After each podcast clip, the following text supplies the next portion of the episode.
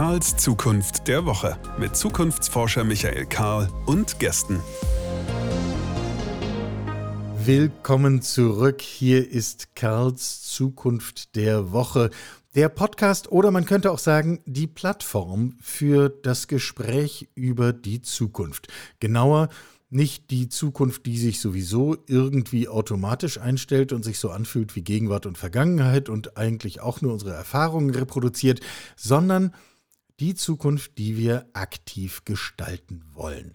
Die Aufmerksamen unter den Hörerinnen und Hörern haben von mir an dieser Stelle schon mal das Stichwort Jahrzehnt der Krisen gehört und ich lege inzwischen großen Wert darauf, dass wir diesen Begriff schon vor Corona und vor dem russischen Krieg in der Ukraine sowieso geprägt haben. Gemeint war immer, wir stehen doch wohl ganz offensichtlich am Anfang eines Jahrzehnts, in dem wir uns, in dessen Verlauf wir uns von nun verschiedensten Selbstverständlichkeiten in größerem Stil verabschieden werden, ob wir wollen oder nicht, bei zentralen Themen, getrieben von der Klimakrise, getrieben von der demografischen Krise, getrieben eben vom Wandel der Arbeit, all solche Dinge. Damit werden Spielräume aufgehen. Und um die Spielräume geht es mir. Spielräume, in denen auf einmal Dinge möglich erscheinen, die wir bislang nicht für möglich gehalten haben. Kleiner Hinweis, wenn dich, lieber Hörer, liebe Hörerin, diese Folge packt, dann notiere dir schon einmal die Nummern 78 und 88, die Folgen mit Gertrud Traut und Carsten Mumm hätten dann wahrscheinlich eine nun äh, gewisse Wahrscheinlichkeit, dass sie dir auch gefallen und etwas sagen, weil wir auch dort Themen von Arbeit der Zukunft thematisiert haben. Genug der Vorrede. Ich freue mich riesig auf diese Folge. Hab heute auch erstmal weiter nichts vor. Wir werden sehen, wohin uns das trägt. Reden wir über Arbeit der Zukunft und reden möchte ich heute mit Florian Kunze. Er ist Professor für Organizational Studies an der Universität Konstanz. Dort gibt es ein Future of Work Lab, welches er leitet. Und jetzt ist Florian hier. Hallo, herzlich willkommen. Hallo, ganz herzlichen Dank für die Einladung. Wenn wir, ich fange mal mit einer ganz schlichten Frage an, wobei es wahrscheinlich gar keine schlichten Fragen in diesem Feld gibt. Die klingen nur schlicht. Wenn wir über Zukunft von Arbeit sprechen, ähm, welches sind die entscheidenden Fragen, die aus deiner Sicht dann sofort auf den Tisch gehören? Also da gibt es verschiedene Dimensionen, die wir uns auch in dem von dir erwähnten äh, Future of Work Lab angucken. Wir fassen das, äh, was uns da besonders interessiert, also mich und mein Team von Forschenden und Forschenden da, ähm, unter den drei Ds zusammen. Das ist einmal das große Thema natürlich Digitalisierung, das uns gesellschaftlich betrifft, das auch ganz stark natürlich in die Arbeitswelt wirkt, das da massive technische Auswirkungen hat, aber natürlich auch äh, Mitarbeiterinnen und Mitarbeitende betrifft und auch zum Beispiel, wie Führung zu gestalten ist, wie Zusammenarbeit zu gestalten ist. Das ist ein großes Thema. Damit zusammenhängt, ähm, spielen auch andere Dimensionen da rein. Da ist das zweite Thema, was uns interessiert, ist Demografie, demografischer Wandel. Also dass wir immer ähm, weniger Arbeitskräfte in vielen westlichen Ländern und insbesondere auch in Deutschland haben. Wie gehen Firmen damit um, dass äh, Arbeit äh, und besonders Beschäftigte eine knappere Ressource wird. Und das dritte Thema ist Diversität, das auch stark damit zusammenhängt. Das dritte D, nämlich äh, Vielfalt von Beschäftigten. Wie nutzen wir die stärker? Wie nutzen wir besonders auch die Potenziale von bisher immer noch stark unterrepräsentierten Erwerbspersonengruppen? Das sind so die drei großen Themenbereiche, die aktuell eine große Rolle spielen, weil wir da auch in massiven Transformationsprozessen sind, aber die auch die Zukunft der Arbeit aus meiner Sicht ganz stark mitbestimmen. Wenn wir uns die drei anschauen, Digitalisierung, Demografie, Diversity. Gibt es einen Komplex, der in seiner Bedeutung die anderen beiden überragt? Oder sind das eigentlich alle drei wirklich schwerwiegende Entwicklungen, über die wir hier reden? Ich glaube schon, das Thema Digitalisierung, das ist jetzt schon so ein bisschen überlagernd, sicher auch durch die Corona-Situation, wo wir auch mit dem Thema mobiles Arbeiten, Homeoffice ähm, ja viel betroffen jetzt waren. Ich glaube, viele Beschäftigte und viele Zuhörerinnen und Zuhörer waren da sicher auch mit beschäftigt in den letzten zwei Jahren. Und das hat schon nochmal so einen massiven Schub jetzt gegeben an Veränderungen in der Arbeitswelt. Ähm, wo Mitarbeiter mit umgehen müssen, wo insbesondere aber auch die Firmen jetzt aktuell mit umgehen müssen. Das ist, glaube ich, somit das brennendste Thema aktuell, was ich auch in meiner Forschung sehe. Können wir vielleicht gleich ein bisschen drüber sprechen, was ich da so rausgefunden habe. Aber was ich auch sehe, wenn ich mit äh, Führungskräften, wenn ich Unternehmen spreche, da brennt jetzt wirklich die Hütte. Also da muss wirklich was passieren, da jetzt aktiv was zu gestalten. Das ist sicher ein größeres Thema. Die anderen beiden Themen, Die sind natürlich auch wichtig, aber das sind mehr so iterativ, langsam voranschreitende Prozesse, die jetzt nicht gerade so super akut sind, die teilweise auch mit Digitalisierung zusammenhängen. Also um das mal ein bisschen zu verbinden. Ähm, gibt es zum Beispiel ganz starke Stereotypen, zum Beispiel gegen ältere, erfahrene Beschäftigte, dass die da nicht mehr so Schritt halten können, dass die vielleicht auch gar nicht mehr so gebraucht werden, wenn wir jetzt alle Prozesse digitalisiert haben, dass wir eigentlich da nur auf die jüngeren Beschäftigten setzen sollten. Und da hängt zum Beispiel das Thema Digitalisierung und Demografie auch ganz stark miteinander. Das können wir an dieser Stelle, um mal den ersten Fakt als Pflock in den Boden zu rammen, stellen wir schon mal fest, diese Annahme ist ein Fehlschluss. Das ist Quatsch mit Soße, richtig?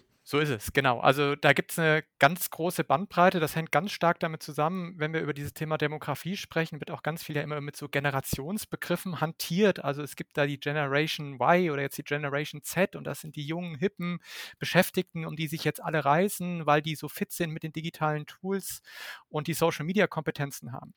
Und erfahrene Mitarbeitende, die dann in anderen Generationen sind, die haben das nicht so stark. Und das ist natürlich, genau, innerhalb der Generationen gibt es massive Varianz bei den digitalen Kompetenzen, die teilweise viel, viel größer sind als die Unterschiede zwischen den Generationen. Und es wird sehr stark mit diesen Stereotypen auch hantiert, auch in der Arbeitswelt, weil das einen das sehr einfach macht, Generationen dann in Schubladen zu, zu stecken und damit, sagen die, auch Prozesse zu steuern, zum Beispiel auch bei Rekrutierungsentscheidungen zu treffen. Aber das ist in der Forschung, wenn man sich das empirisch anguckt, und das ist, was wir an dem Constance Future of Work Lab machen, halt überhaupt nicht haltbar. So, da muss man sehr viel detaillierter hingucken und auch erfahrene Beschäftigte sind eine wichtige Ressource für Unternehmen. Und gerade wenn es jetzt um solche Wandelprozesse geht, wo Veränderungen anstehen, ist Erfahrung was ganz, ganz Wichtiges. Und die auch, um die da richtig gestalten zu können. Ja, ich juble innerlich gerade, weil ich mit diesen Generationenzuweisungen, jedenfalls so im Stereotypen-Sinne, äh, derart über Kreuz liege, weil ich überdenke, was genau soll uns das eigentlich sagen und eigentlich gar nichts daraus lerne. Ähm, dann lass uns doch mal uns Stück für Stück durch die 3Ds durchbohren.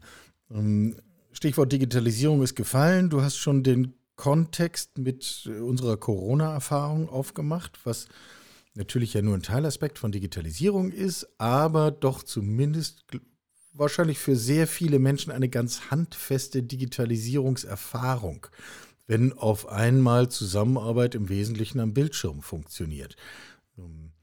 Ist das was, was bleibt? Ja, ich würde ziemlich stark sagen, das ist meine These dazu, dass da ziemlich viel von bleiben wird, ähm, obwohl das, wie schon vorhin auch angesprochen, eine massive Transformation der Arbeitswelt ist. Das ist ein bisschen so für diese Büro- und Wissenstätigkeiten, würde ich auch so in der historischen Perspektive sagen, haben wir, glaube ich, selbst wenn man lange zurückguckt, fast keine Zeit gehabt, wo sich das so dynamisch jetzt innerhalb von kürzester Zeit so verändert hat. Was damit zusammenhängt, ähm, und da sind viele Zuhörerinnen und Zuhörer wahrscheinlich auch betroffen, wir haben, wir haben ja in Deutschland und auch in vielen anderen Ländern eine sehr starke Präsenzkultur in der Arbeitswelt gehabt. Präsenz wurde mit Leistung gleichgesetzt. Wer am längsten im Büro war, im Betrieb, der war der leistungsfähigste. Wenn man Karriere machen will, dann muss man besonders noch länger da bleiben als der Chef oder die Chefin und so weiter. Und alles das haben wir jetzt plötzlich über Bord geschmissen und haben den Leuten plötzlich Freiheiten gegeben. Man kann flexibel von zu Hause arbeiten. Und ähm, warum das bleiben wird, und das sehen wir auch in der Studie, die wir durchführen, die Konstanzer Homeoffice-Studie, die Präferenzen bei den Mitarbeitenden sind riesig dafür, das fortzusetzen. Also wenn man die fragt, Wollt ihr das weiter fortsetzen? In welchem Umfang wollt ihr weiter mobil arbeiten? Dann sind wir eher bei drei Tagen pro Woche als zwei Tage pro Woche. Und das ist über die Zeit. Wir haben das jetzt schon 15 Mal dieselben Beschäftigten über die Pandemie hinweg befragt. Ist das super stabil?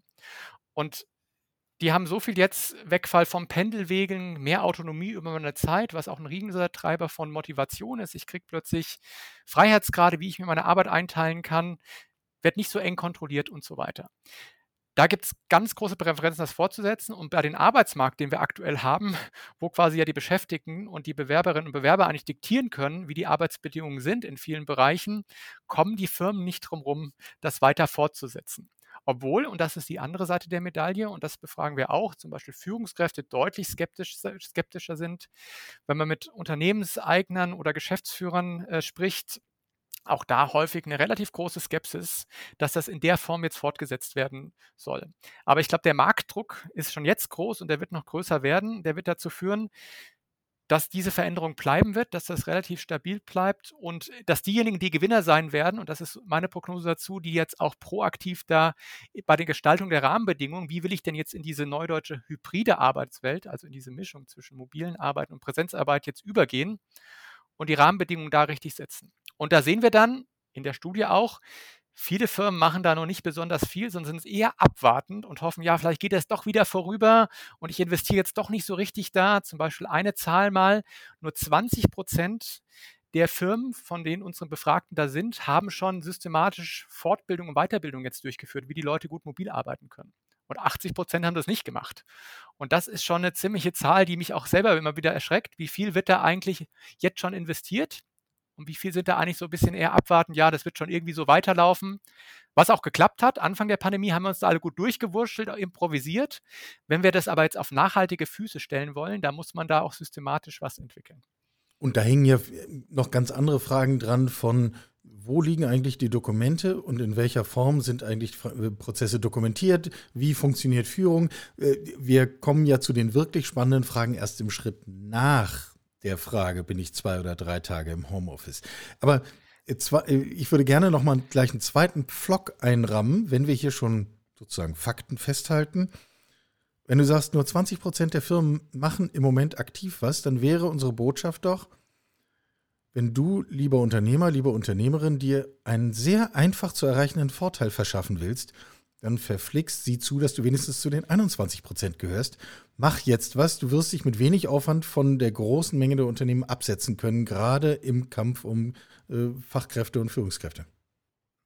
Genau, das ist auf jeden Fall so die Message, die man da geben kann, dass man da was unternimmt. Und wir sehen das dann auch natürlich bei größeren Unternehmen. Also die DAX 30-Konzerne haben eigentlich alle angekündigt, dass sie das ziemlich stark fortsetzen würden. Bei denen ist natürlich immer noch eine betriebswirtschaftliche Komponente dahinter, dass die sehr teure Büroflächen auch teilweise in teuren Innenstadtlagen haben und da noch einen Kostenhebel haben. Aber genau, da wirklich sich abzusetzen, die und das geht immer, wie du es auch gesagt hast, nicht nur darum, okay, wie viele Tage dürfen die Leute denn von zu Hause arbeiten, sondern meine Kultur auch systematisch zu implantieren, meine, Führungs meine Führungskräfte fit zu machen, dass sie mit diesem neuen Setting gut zurechtkommen, meine äh, Mitarbeiter auch zu ertüchtigen, dass die die richtigen Kompetenzen haben, auch um so selbstständig von zu Hause zu arbeiten. Da geht es um technische Kompetenzen, um die Tools zu bedienen, um zum Beispiel auch da gut kollaborativ gemeinsam zusammenzuarbeiten, aber auch das Selbstmanagement. Wie strukturiere ich mich denn gut, wenn ich viel mehr von zu Hause arbeite? Und alles, das sind Themen, die da eine Rolle spielen und wo es darum geht, jetzt zu investieren, voranzugehen, auch zu experimentieren, was ja, glaube ich, immer auch so im deutschen Setting drin ist. Ähm, fast keine der Firmen hätte sich das getraut, natürlich in der Form jetzt zu machen. Da hätte man, wäre man super risikoavers gewesen, hat gesagt, niemals machen wir so eine Transformation so schnell. Das hat jetzt eigentlich ganz gut geklappt mit dem Experimentieren, aber das Experimentieren geht jetzt weiter, weil viele Firmen haben jetzt ganz gute Erfahrungen mit dem Präsenzarbeiten, das haben sie lange gemacht. Mit dem vollständigen mobilen Arbeiten haben sie auch große Erfahrungen, weil das war jetzt während der Pandemie, das hat auch leidlich geklappt. Jetzt gehen wir aber eine neue Stufe, nämlich in die ins hybride Arbeiten, in diese Mischung zwischen Präsenzarbeit und mobilen Arbeiten. Und da das richtige Setting zu schaffen, das ist jetzt die Herausforderung. Und da ein wichtiges Thema, vielleicht noch ein weiterer Punkt dazu, die Leute jetzt sinnhaft wieder zurückzuholen, weil man sieht ja, die wollen zwei bis drei Tage zu Hause arbeiten, aber nicht fünf Tage. Die wollen auch wieder ins Büro kommen, aber die wollen ins Büro kommen, weil es sinnvoll ist, da hinzugehen und eben nicht ins Büro zu kommen, um dann in Videokonferenzen zu sitzen, was 70 Prozent unserer Befragten in der letzten Befragungswelle gesagt haben. Größtenteils sitze ich da in Videokonferenzen, habe keinen sozialen Austausch, keine sozialen Begegnungen. Aber das ist es ja, worum es dann geht, wenn man ins Büro kommt dass das gefördert wird. Und da sind wir ganz schnell bei den Büroumgebungen, wie die dann gestaltet werden. Ja, und, und bei den Kulturfragen. Wir haben im vorigen Jahr ein kleines Buch gemacht, wo alle möglichen Menschen Reflexionen über Corona reingeschrieben haben. Um, ähm, unter anderem hat Harald Fortmann, Digitalunternehmer der ersten Stunde, einen ganz interessanten Artikel geschrieben und auch hier im, in diesem Podcast äh, ausgeführt. Und der hat dann den Satz geschrieben, der klassische Arbeitsplatz ist tot und er kommt auch nicht wieder und meinte damit, dass die Selbstverständlichkeit, nur weil ich einen Arbeitsvertrag habe, muss ich da jeden Tag hindackeln, dass diese Selbstverständlichkeit zerbrochen ist. Und wenn ich als Führungskraft, als Unternehmer, Unternehmerin finde, ich möchte aber trotzdem, dass meine Menschen zumindest gelegentlich hier reinkommen und ich halte es aus folgenden Gründen für sinnvoll, dann werde ich ihnen Gründe dafür geben müssen, die andere sind als nur die Existenz eines Arbeitsvertrags. viel von dem klingt jetzt bei dem an, was du geschildert hast und in den Studien belegen kannst. Aber was sind das denn für Gründe, über die wir hier sinnvollerweise reden würden? Also ich glaube, das ist einmal was inhärent aus den Mitarbeitern hinaus an Bedürfnissen da ist und das ist der soziale Aspekt auch der Arbeit. Das sehen wir in, unseren in unserer Studie auch, aber auch in anderen Studien, dass viele Beschäftigte das natürlich wertschätzen. Ich habe einen sozialen Austausch, ich baue soziale Beziehungen auch auf der Arbeit auf. Und soziale Beziehungen kann ich deutlich schwieriger aufbauen, beibehalten und auch fortentwickeln, wenn ich nur digital unterwegs bin. Das sind sozusagen individuelle Beweggründe, die man dann auch in eine Kommunikation zu dem Thema mit einbringen muss, die man auch durch das Setting, das man gestaltet, wenn die Leute im Büro sind, auch so ermöglichen muss, dass es diesen Austausch gibt. Das andere ist aber, es geht eben ja nicht nur um den einzelnen Mitarbeiter, es geht ja auch um Prozesse und Produktivität, die auch gewährleistet sein muss. Und es geht auch um Bindung, Integration, Identifikation mit der Organisation. So, und auch das muss man mit auf den Schirm nehmen, das muss man mit auf die Kommunikation bringen, dass, um als Team zum Beispiel erfolgreich zu sein, gemeinsam was voranzubringen, was auch, wovon auch alle äh, profitieren, wofür sich alle motivieren können, müssen wir in einer gewissen Form zusammenkommen müssen soziale Bindungen untereinander aufbauen, müssen uns austauschen können. Und auch das geht nur gut heutzutage. Das Digitale wird immer besser, das wird sich auch sehr dynamisch weiterentwickeln, aber da ist die persönliche Begegnung nicht zu ersetzen. Und auch das muss in eine Kommunikation mit rein. Und einfach nur die Leute zurückzuholen, um nochmal die Beispiel schlechter Praxis zu, zu nennen, implizit oder sogar explizit zu sagen, weil ich euch nicht vertraue, weil ich euch wieder kontrollieren will, weil ich das Gefühl habe, ihr arbeitet gar nicht zu Hause, obwohl das ja wirklich bei den meisten ziemlich gut geklappt hat. Viele Firmen haben Rekordergebnisse gemacht jetzt über diese Pandemie und das hat ziemlich gut funktioniert. Und jetzt zu sagen, ja, ich habe ein Misstrauen wieder, ich will das wieder, wieder vorhaben, ich will euch ganz im Klein-Klein kontrollieren. Das ist ein massiver Killer für Motivation. Das sehen wir, um eine Zahl nochmal zu nennen. Wir können in unserer Studie dann vergleichen, welche Zahl oder welche Gruppe von Beschäftigten wurde denn wieder so zurückgeordert. Das sind immerhin 30 Prozent der Beschäftigten, die müssen wieder Fulltime ins Büro kommen. Und bei denen geht das Engagement und die selbst eingeschätzte Produktivität um 12 Prozent zurück im Vergleich zu der Gruppe, die weiter flexibel arbeiten kann. Und das ist in so einer Studie schon ein massiver Unterschied, den man da so sieht. Und da ist es dann, die Leute werden demotiviert und werden über kurz oder lang auch, weil es viele andere Alternativen gibt, auch die Unternehmung verlassen. Naja, minus 12 Prozent über den Daumen gerechnet heißt, jeder Achte ist nicht da. Ähm, das ist schon ein massiver Schlag ins Kontor. Ähm, ich würde jetzt den dritten Pflock einschlagen, wenn ich simple To-Dos formulieren wollte. Na, dann frag halt deine Leute. Wenn die ihren Kontakt wollen, wenn die sagen, wir wollen halt zweimal die Woche zusammen Mittag essen, Chef, darfst uns einladen und das ist unser Sozialkontakt und ansonsten arbeiten wir bitte lieber irgendwo, dann wird das schon okay sein. Ähm, kann man die zumindest das als Tendenz formulieren, dass eigentlich die Perspektiven und Bedürfnisse der MitarbeiterInnen den stärksten Ausschlag geben sollen? Auf jeden Fall ist zentral, die mit einzubeziehen. Und jetzt nicht irgendwie top-down zu sagen, hey, wir haben uns jetzt hier in der Geschäftsführung überlegt, so sieht es jetzt aus und da stelle ich euch für vollendete Tatsachen. Das ist auch ein ganz gutes Setting jetzt für euch, dass ihr einen Tag, habe ich zum Beispiel gerade wieder gehört, von zu Hause arbeiten könnt. Da kommen wir euch doch schon ziemlich entgegen. Und kein einziges Mal genau die Beschäftigten wirklich nach ihren Erfahrungen jetzt auch in dieser Situation befragt zu haben, auch befragt haben, was hat denn nicht funktioniert, wo seht ihr denn selber Herausforderungen, aber was sind auch eure Präferenzen? Und das äh, mit einzubringen ist genau ganz zentral. Das ist auch meine zentrale, meine, eine meiner zentralen Empfehlungen, wenn ich mit Firmen da zusammenarbeite, da wirklich auch eine Mitarbeiterbefragung systematisch für das Thema zu machen und auch weiter fortzusetzen, weil, wie eben angesprochen, geht es jetzt darum, weiter zu experimentieren, keine perfekten Lösungen jetzt auch vorzugeben, auch nicht vorzugaukeln, dass ich die jetzt schon habe, sondern es ist ein sehr dynamisches Setting, auch ein sehr dynamisches Umfeld, wo ich mich da bewege. Und auch so ehrlich zu sein, zu sagen, wir wissen noch nicht ganz genau, wie wir es jetzt in einem Jahr ausgestalten gestalten oder wo wir in fünf Jahren sehen mit dem Arbeitssetting, sondern wir versuchen das mit euch gemeinsam zu entwickeln. Wir berücksichtigen auch eure Bedürfnisse, Mitarbeitende. Aber wir gucken natürlich auch, wie eben angesprochen, auf die Prozessen, auf die Prozesse, dass wir weiter produktiv bleiben, dass wir als Unternehmung auch am Markt bestehen können. Auch das müssen wir mit im Blick nehmen. Aber da alle mit abzuholen und dass diese Perspektive zu integrieren, ist ganz, ganz essentiell, um da eben Stichwort Sinnhaftigkeit bei den Entscheidungen auch ähm, ja, richtig hinzubekommen es würde ja wahrscheinlich auch niemand etwas dagegen sagen, dass man auch irgendwie produktiv sein muss. Das ist ja völlig äh, akzeptiert und man muss auch hier, glaube ich, nur den transparenten Weg wählen. Du hast das Stichwort dynamisch genannt.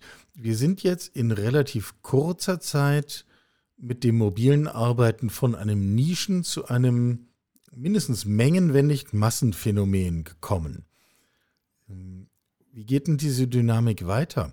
Ist das Hybride, was sich jetzt herauskristallisiert, auch nur ein Übergangsbild? Und wenn ja, was ist das nächste? Ja, das ist eine gute Frage natürlich, äh, das jetzt wirklich in die Zukunft und auch bis in die längerfristige Zukunft zu äh, transformieren, zu prognostizieren, ist nicht so ganz einfach. Aber ich glaube genau, dieses hybride Setting und dass das angeboten wird, auch als Option, wird zum relativen Standard werden. Ähm, wir könnten natürlich auch, und das wäre eine bisschen breitere Perspektive, ähm, stärkere Auflösung auch von Organisationsgrenzen dadurch erleben. Also was sich Firmen natürlich auch überlegen können, ist Sachen, die Leute jetzt fünf Tage die Woche von zu Hause erledigen können. Brauche ich die überhaupt noch meine Organisation? Muss ich die vielleicht sogar outsourcen? Das wäre ein ganz nächster logischer Schritt. Und kann ich dadurch dann sozusagen auch effizienter werden und nur nach Bedarf, Stichwort Gig Economy, bei Bedarf auf Dienstleistungen von Mitarbeitenden, die ich mir bei Bedarf einkaufe, zurückgreifen. So, und solche Entwicklungen können sehr viel stärker werden. Auch genau, dass das Büro als Begegnungsstätte schon noch weiter da bleiben wird. Ich glaube, das Büro ist nicht tot, wie es ja manchmal schon propagiert wurde, auch in manchen Kommentaren mal. Das wird es weiter geben für diese soziale Begegnung, aber das wird seine Funktion und äh, auch die Quantität wird deutlich zurückgehen wie stark das jetzt sich dann die Dynamik da entwickeln wird, ist schwierig. Das hängt, glaube ich, auch stark damit zusammen, wie stark, wie eben schon mal angesprochen, diese digitale Kollaboration sich weiterentwickeln wird. Da sehen wir jetzt schon massiven Anstieg an Patentanmeldungen, die da von den Innovationsforschern beobachtet werden, was ja auch nicht verwunderlich ist bei dem Riesenmarkt, den es da jetzt gibt. Stichwort Metaverse und so weiter, wo wir dann mit Avataren uns vielleicht wie im realen Face-to-Face-Setting auch digital begegnen können. Da sind wir, glaube ich, heute noch lange nicht, ist meine Warnung und dass ich der Super-Experte dafür bin. Aber vielleicht werden wir uns da sehr viel stärker hinentwickeln und die Möglichkeiten da auch noch sehr viel stärker werden und dann wird die persönliche Zusammenkunft vielleicht immer stärker in den Hintergrund treten. Das ja. ist jetzt mal eine bisschen gewagte These, ohne dass sie jetzt die ganz auf empirische Daten berufen kann. Bringen wir das dritte D mit in die Diskussion rein. Ähm, ist Vielfalt jetzt die kulturelle Antwort auf diese Herausforderung? Eher nicht. Ich glaube eher, dass die damit auch noch stärker wird, auch ein stärkeres Thema wird. Also verbinden wir das zum Beispiel mit dem Thema Demografie. Also mehr äh, erfahrene Mitarbeiter bleiben länger mit dabei. Das führt zum Beispiel zwangsläufig dazu, dass wir ein höheres Maß an Altersdiversität in den Organisationen haben, als das früher der Fall war, weil da war die sozusagen Spannbreite derjenigen, die beschäftigt waren, deutlich gestauchter und stärker zusammen, wenn wir quasi über 55 oder über 60 kaum noch jemand hatten. Jetzt haben wir Altersvielfalt, Altersdiversität hatten wir immer, aber in vielen Teams ist diese Spannbreite sehr viel stärker und sehr viel häufiger vorhanden. So, das steigt an. Genauso steigt Diversität an, wenn ich mich darum bemühe, Fachkräftemangel, jetzt zum Beispiel die Frauenerwerbspersonenquote oder auch die Frauenquote in Führungspositionen zu erhöhen ja, was viele Firmen unternehmen. Auch da steigt Vielfalt an. Oder wenn ich mehr Migrantinnen und Migranten zum Beispiel meine Firmen hole, auch aus dem Ausland rekrutiere, was ja auch viele Firmen machen. Alles das sind drei Sachen, die dann entstehen. Es entsteht mehr Vielfalt in den Organisationen. Und jetzt ist die Frage, ist das jetzt gut oder schlecht, wenn wir jetzt einfach nur auf die Produktivität gucken der Firmen oder auch der Teams? Und dann ist ganz häufig, was ich antreffe, auch in der Praxis, auch wenn ich Vorträge halte oder wie das teilweise dann auch in der Öffentlichkeit diskutiert wird, ja, wir brauchen ja Diversität, weil das ist ja per se was Gutes. Das macht Teams erfolgreicher. Das kann man jetzt normativ sagen. Genau, das macht Teams erfolgreicher. Man gibt einmal die normative Perspektive da auf jeden Fall, weil die Leute, zum Beispiel Frauen, sind nicht in die Führungspositionen gekommen, weil sie diskriminiert wurden. Ne? Also rein normativ das zu fördern, auf jeden Fall, das sollte man machen. Ist es jetzt wirklich für die Produktivität dieser Teams gut, wenn das ansteigt? Und da ist jetzt aus der Forschungsperspektive, aus der Forschung, die ich dazu betreibe, aber auch dann aus der Zusammenfassung der Forschung, die es dazu gibt, also wir sprechen dann von sogenannten Meta-Analysen, wo die ganzen einzelnen Studien, gibt es inzwischen tausende von Studien, die sich mit Diversität am Arbeitsplatz auseinandersetzen, zusammengefasst werden, zumindest kein klares positives Bild erstmal erkennbar. Das ist so die, die erste Message, die ich erstmal rauskriege. Aber es gibt durchaus Potenziale von Vielfalt. Um die aber zu nutzen, geht es eben auch darum, Rahmenbedingungen, Kultur, Führung und so weiter so zu gestalten, dass das funktioniert. Wenn ich es einfach laufen lasse und meine Diversität jetzt hochgeht, zum Beispiel demografischer Wandel, mehr erfahrene Mitarbeiter, die mit Jüngeren zusammenkommen, dann kann das auch ganz schön crashen. Dann kann ich durch Diversität in den Teams sogar schlechtere Ergebnisse haben Warum ist das so? Ganz kurzer Exkurs sozusagen, wie wir uns das erklären können. Also als Wissenschaftler haben wir da dann zu Theorien und dazu gibt es eine ziemlich gute Theorie. Das ist nämlich Theorie der ähm, sozialen Kategorisierung oder sozialen Identität. Äh, das kann man sich ganz gut vorstellen. Also ich komme in irgendein neues Setting wo ich noch keinen kenne. Ich fange einen neuen Arbeitsplatz an oder ich komme zu einer Schulung, wo ich noch niemanden kenne. Dann ist die erste Pause da irgendwie und an wen orientiere ich mich? An Leuten, die mir relativ ähnlich sind. Wenn da jemand in meiner Altersgruppe da ist oder das gleiche Geschlecht hat, dann gehe ich erstmal zu dem hin, der ist mir sympathischer, mit dem habe ich gleich einen Austausch, weil wir sind in der gleichen Lebensphase, in der gleichen Karrierephase. Ich baue eine stärkere Bindung mit dem auf, als vielleicht mit jemand, der in einer anderen Altersgruppe ist als ich, der ein anderes Geschlecht hat als ich. Und das bedeutet dann, es kann sehr schnell in solchen Teams Grüppchenbildungen geben und man ist dann stärker in seiner eigenen Subgruppe unterwegs als in dem gesamten Team. Und wenn ich dann in so einer Subgruppe bin, dann versuche ich meine Wertigkeit, Zugehörigkeit zu dieser Subgruppe, ältere oder jüngere, Frau oder Mann, zu erhöhen. Und wie mache ich das am besten und am einfachsten, indem ich die andere Gruppe abwerte? Dann steigt meine Wertigkeit in meiner Gruppe an. Und dann ähm, habe ich die Situation, dass es dann Vorurteile gibt, wechselseitig, dass es offene Diskriminierung gibt, dass es Konflikte gibt und so weiter. Und das kann dann passieren, wenn ich solche Vielfalt in solchen Teams habe. Gar nicht so selten. Das sehen wir in Laborstudien, aber das sehen wir auch in Feldstudien, in Teams, in Organisationen. Gleichzeitig gibt es aber auch die großen Potenziale, die Vielfalt hat. Nämlich zum Beispiel, wenn ich da erfahrene Mitarbeiter habe, die einen hohen Erfahrungs- Hintergrund haben, wenn ich jetzt einen Transformationsprozess habe und ich habe jüngere Mitarbeiter, die zum Beispiel jetzt mit neuen Skills aus dem Studium, aus der Ausbildung kommen, die zum Beispiel Social Media gut unterwegs sind, es geht darum, ein neues Produkt zu entwickeln. Wenn ich das zusammenbringe und das auf ein gemeinsames Ziel fokussiere und die so zusammenbringe, dass sie als Team funktionieren, ihre verschiedenen Perspektiven einbringen, dann kann Vielfalt richtig gut funktionieren. Aber das läuft nicht von selber. Da muss ich sozusagen die Rahmenbedingungen so setzen, dass das funktioniert. Und das ist die große Aufgabe für Organisationen, das zu machen. Wenn ich es einfach laufen lasse, ganz häufig, dann sind wir eher im negativen Bereich, gerade bei diesen oberflächlichen Diversitätsdimensionen, nämlich Alter und Geschlecht. Spannend. Um, das ist jetzt nicht ganz sonntagsredentauglich, was du äh, herausgefunden hast. Genau, das ist jetzt so, wenn man jetzt rein, genau, wie gesagt, da normativ drauf guckt und auch sagt, genau, in manchen Bereichen ist es ja auch gesellschaftlich gewollt und gesellschaftlich sehr sinnvoll, dass Diversität ansteigt, ähm, weil Personengruppen eigentlich nie die Chance hatten, da in Positionen zu kommen, auch in Führungspositionen. Also zum Beispiel auch, wenn es um das Thema geht, Top-Management-Teams oder Vorstände, wo ja es darum geht, wollen wir da Frauenquoten einführen. Ist mein Credo, ohne Quoten kommen wir da nicht voran. Das zeigt ja auch die Empirie. Da tut sich gar nichts. Das geht ja so langsam da voran. Das heißt, wir brauchen das einfach. Gleichzeitig ist es aber ganz, ganz wichtig und zu berücksichtigen, dass wenn ich solche Quoten einführe und Diversität in diesen Teams erzeuge, dass ich mich auch darum kümmern muss, dass diese Diversität funktioniert.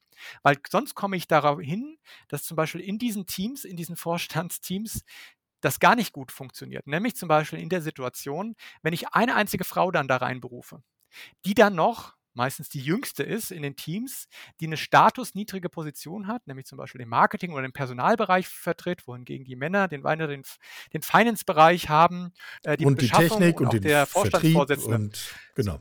Und, und dann, dann ist diese Frau, wir sprechen in der For Forschung in einer ganz starken Minderheitsposition, Token-Status nennt man das auf Englisch, wo es ganz, ganz schwierig ist zu bestehen, wo die eigentlich nur bestehen kann, wenn sie sich maximal anpasst an die Position von denjenigen, die da drin sind.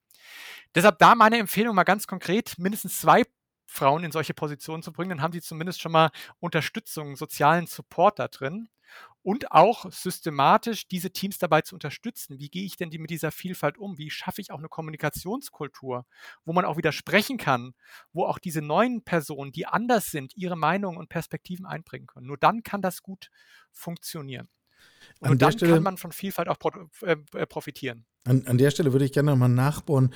Ähm, auf die Leute hören und ihnen auch die Chance geben, was zu sagen. Nun, im Vorstand sollte man annehmen, dass alle im Grunde eine gute Chance haben, sich Gehör zu verschaffen. Schließlich ist Mensch im Vorstand angekommen. Aber es gibt ja zum Beispiel auch in den Medien eine solche Diskussion zu sagen, also bitte, wir brauchen eigentlich ganz unterschiedliche Menschen, die Geschichten erzählen und medial aufbereiten, weil je nachdem, was ich für eine Position habe und eine Perspektive habe, erzähle ich andere Geschichten, weil ich andere sehe. Wenn ich dich jetzt richtig verstehe, der Schlüssel ist, den Menschen auch tatsächlich die, die Gelegenheit zu geben, ihre Geschichte zu erzählen, ihre Perspektive einzubringen. Wenn ich das nicht will, dann eher lassen, weil sonst richtig Schaden an. Wenn man jetzt genau rein auf die Produktivitätsperspektive guckt, ja, könnte man so argumentieren. Blendet jetzt die normative Seite aus, schon klar. Genau, ja, dann, dann würde man sagen, genau, Homogenität ist dann besser. Andererseits, wenn es wieder darum geht, Veränderungen zu gestalten, wo wir jetzt ja gerade drin sind, Stichwort Digitalisierung oder andere Sachen, die sich im Umfeld ergeben, brauche ich ja die verschiedenen Perspektiven. Dann reicht es eben nicht nur aus, dass ich die Old White Man in so einem Board drin habe, die das machen, was sie immer gemacht haben. Die denken, das funktioniert schon so wie in den 90er Jahren, wie wir das gesteuert haben. So, das geht ja nicht. Das will ich ja systematisch aufbrechen. Und ich will diese anderen Perspektiven haben, weil ich sie eben auch brauche. Ich muss nur dann die Rahmenbedingungen auch so, so schaffen, dass diese Perspektiven sich auch einbringen können. Dass das nicht nur, und das ist vielleicht ganz interessant, ein anderer kleiner Exkurs, was wir gerade herausgefunden haben in der großen Studie mit zwei Mitarbeitern von mir, Max Reinwald und Johannes Zaja, wo wir das sogenannte Glass-Cliff-Phänomen untersucht haben. Das geht es auch um diese Gender-Thematik. Also Glass Ceiling sagt dem einen oder anderen vielleicht was. Also diese gläserne Decke, die Frauen ganz häufig erreichen. Implizit gibt es Männernetzwerke, da komme ich nicht irgendwie durch. Es gibt jetzt auch so ein neues Phänomen, das nennt man Glass Cliff, nämlich, dass Frauen, insbesondere auf Vorstandsebene, nur die Chance bekommen, auf ein Glass Cliff zu kommen, also auf eine gläserne Klippe, wenn die Firma in ganz turbulenten Zeiten ist. Nämlich, wenn die Firma nach außen repräsentieren will, wir ändern jetzt wirklich was. Wir haben jetzt verstanden, wir sind zumindest kurz vorm Bankrott und steht das Wasser bis zum Hals. Jetzt schicken wir mal eine Frau nach vorne, weil das signalisiert nach außen für Investoren, Jetzt ist wirklich Vielfalt bei uns da. Jetzt reißen wir das Ruder herumgerissen. Und dann passiert das, dass Frauen in diese fast aussichtslose Situation geschubst werden und da gar nicht auch agieren können, weil das so äh, ja, so risikoreich ist. Und das haben wir in einer Riesenstudie aller amerikanischen Unternehmen von 2000 bis 2016, alle Führungskräfteberufungen, die da stattgefunden haben bei dem Fortune 500, haben wir uns das angeguckt. Und wir sehen dann, wenn eine Firma ähm, in der Gefahr ist, bankrott zu kennen, was man über so Finanzkennzahlen sich angucken kann, ist die Chance, dass sie eine Frau berufen, um 50 Prozent erhöht.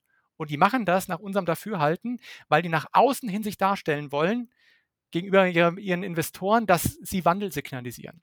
Aber es ist keine Perspektive, und da sind wir beim Thema von davor, dass sie nach innen hin auch inklusiv Diversität eigentlich wollen und die Chancen davon nutzen wollen, nämlich die verschiedenen Perspektiven. Nee, die wollen das nur Window Dressing auf Englisch, also sich nach außen schmücken mit dieser Diversität. Und das ist schon eine Perspektive, die durchaus stattfindet, auch in der Arbeitswelt. Und da müssen dann gerade auch Frauen, die in solchen Positionen kommen, sehr, sehr vorsichtig sein, dass man da auch realistisch wirklich eine Chance hat, sich auch zu beweisen. Also ich hätte es jetzt fast noch drastischer formuliert als sehr, sehr vorsichtig sein. Gut, aber das ist möglicherweise wirklich eine, eine Diversity-Frage und ich bin der alte weiße Mann. Also ich muss jetzt immer über fremde Perspektiven reden. Das äh, steht völlig außer Frage. Ähm, meine Haare sind weiß, ich bin über 50 und männlich. Ähm, für was werde ich hier eigentlich gerade instrumentalisiert, ist doch eigentlich die Frage, die dahinter steckt. Genau, und das ist letztendlich eine Form der impliziten Diskriminierung, die da stattfindet, wo man sehr, sehr vorsichtig sein kann, wo es vorsichtig sein sollte. Und wo da meine Empfehlung wäre, auch diese Entscheidungen, die sind häufig sehr, sehr intransparent in den Organisationen. Wie werden solche Entscheidungen getroffen? Aufsichtsrat hinter verschlossenen Türen, da muss viel, viel mehr Transparenz rein und auch Begründungen, warum Entscheidungen so getroffen werden und das auch nach außen kommuniziert werden muss. Und nur dann kann es funktionieren. Und das ist eben das, was man dann auch sieht, wo es ja auch große Debatten jetzt drüber gibt. Ist denn jetzt Gender Diversity, Geschlechterdiversität wirklich gut oder schlecht? Gibt es hier riesen normative Debatten auch drüber. Ne? So. Ähm, rein die Studienlage nochmal darauf zurück, ähm, sehen wir häufig, eher leicht negative Effekte, eher nicht die positiven Effekte. Wir haben aber zwischen den Studien, wenn man die sich dann anguckt, eine riesen Varianz in den Effekten. Das heißt, es gibt durchaus die Bereiche, wo das super funktioniert, wo man diese Potenziale nutzt. Es gibt andere Bereiche, da funktioniert das überhaupt nicht. Und genauso ist es auch mit der Altersdiversität, über die wir vorhin auch gesprochen hatten. Und deshalb hier ganz, ganz wichtig, dass sich eben Firmen darum bemühen, eine Kultur aufzubauen, die eben nicht auf nur Diversität aufbaut, das ist eher meistens das nach außen gerichtete, dass ich da die Quote erfülle und dann nach außen das darstellen kann gegenüber meinen Shareholdern oder so, gegenüber meinen Investoren, sondern das ist eine Perspektive, die auch auf Inklusion ausgerichtet ist, die das Ziel hat, Leute Rahmenbedingungen zu ermöglichen, wo ich mich wirklich entwickeln kann, wo diese gerade unterrepräsentierten Erwerbspersonengruppen sich wirklich auch eine Chance haben, ihre Stärken einbringen können, sich dahin entwickeln können, auch Entscheidungsträger in der Organisation zu sein. Und das machen gute Organisationen und da müssen viel, viel mehr Organisationen noch in diese Richtung gehen. Und wenn wir den Bogen jetzt schlagen zum Anfang unseres Gesprächs, kann man das müssen in deinem letzten Satz eigentlich nur unterstreichen, weil wir in die Situation kommen, dass Unternehmen realisieren müssen, nur weil ich gerne jemanden hier haben will, kommt er oder sie ja noch lange nicht.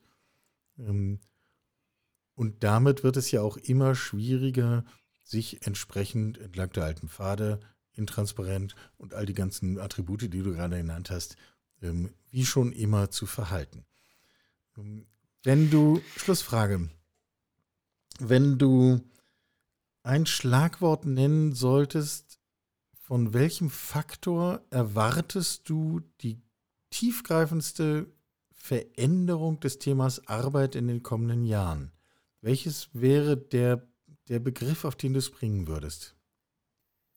Also auf einen Begriff das zu bringen, ist sicher nicht ganz so einfach. ich weiß, leicht gefragt. Die, diese, genau, die, die Arbeitswelt und was da gerade stattfindet, ähm, das ist schon super spannend. Deshalb bin ich auch sehr, sehr froh, ehrlich gesagt, dass ich jetzt in der Position bin, das natürlich äh, auch von der Forschung her zu, zu betrachten. Also es gibt, glaube ich, super viele spannende Trends, die wir uns angesprochen haben. Ich glaube, die Digitalisierung ist schon mit das Hauptthema, was hier noch stattfindet. Ein Thema, was wir noch gar nicht angesprochen haben, ist ja, wir haben jetzt zwar aktuell die Situation, ähm, dass alle händeringend Arbeitskräfte äh, suchen, aber es gibt ja gleichzeitig auch die Prognosen, geht uns die Arbeit vielleicht irgendwann auch aus?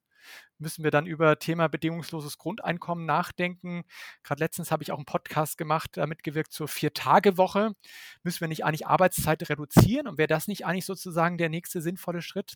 Ich glaube, das sind auch alles noch ganz spannende Debatten, die noch so ein bisschen am Horizont sind, aber die auch schon relativ bald äh, konkret werden könnten. Aber ich denke, dieses Digitalisierung und wie schaffe ich da eine Arbeitswelt, die trotzdem humanistisch auch den einzelnen Individuum in den Fokus nimmt, das ist schon mit die größte Herausforderung, wenn ich sie auf ein, oder die größte Chance und Herausforderung, wenn ich sie in einen Satz bringen müsste. Und damit lassen wir das jetzt mal für heute stehen und Themen wie Vier-Tage-Woche Arbeit geht uns aus, Grundeinkommen etc., das machen wir dann in einer weiteren Ausgabe, zu der wir uns dann vielleicht nochmal verabreden. Würde mich jedenfalls sehr freuen, denn ähm, ich habe eine Menge gelernt und ich glaube, wir haben naja, vielleicht eine ganz gute Balance gefunden zwischen einerseits Erkenntnis und andererseits ganz praktischen Takeaways. Ähm, die schreiben wir natürlich auch nochmal geballt auf in den Show Notes. Florian Kunze, äh, Konstanz Future of Work Lab heißt äh, das Labor. Ähm, Organizational Studies heißt sein Lehrstuhl, Universität Konstanz, die Organisation. Florian, vielen Dank, dass du da warst. Ja, sehr gerne. Vielen Dank für die Einladung. Sie hörten Karls Zukunft der Woche, ein Podcast aus dem Karl Institute for Human Future.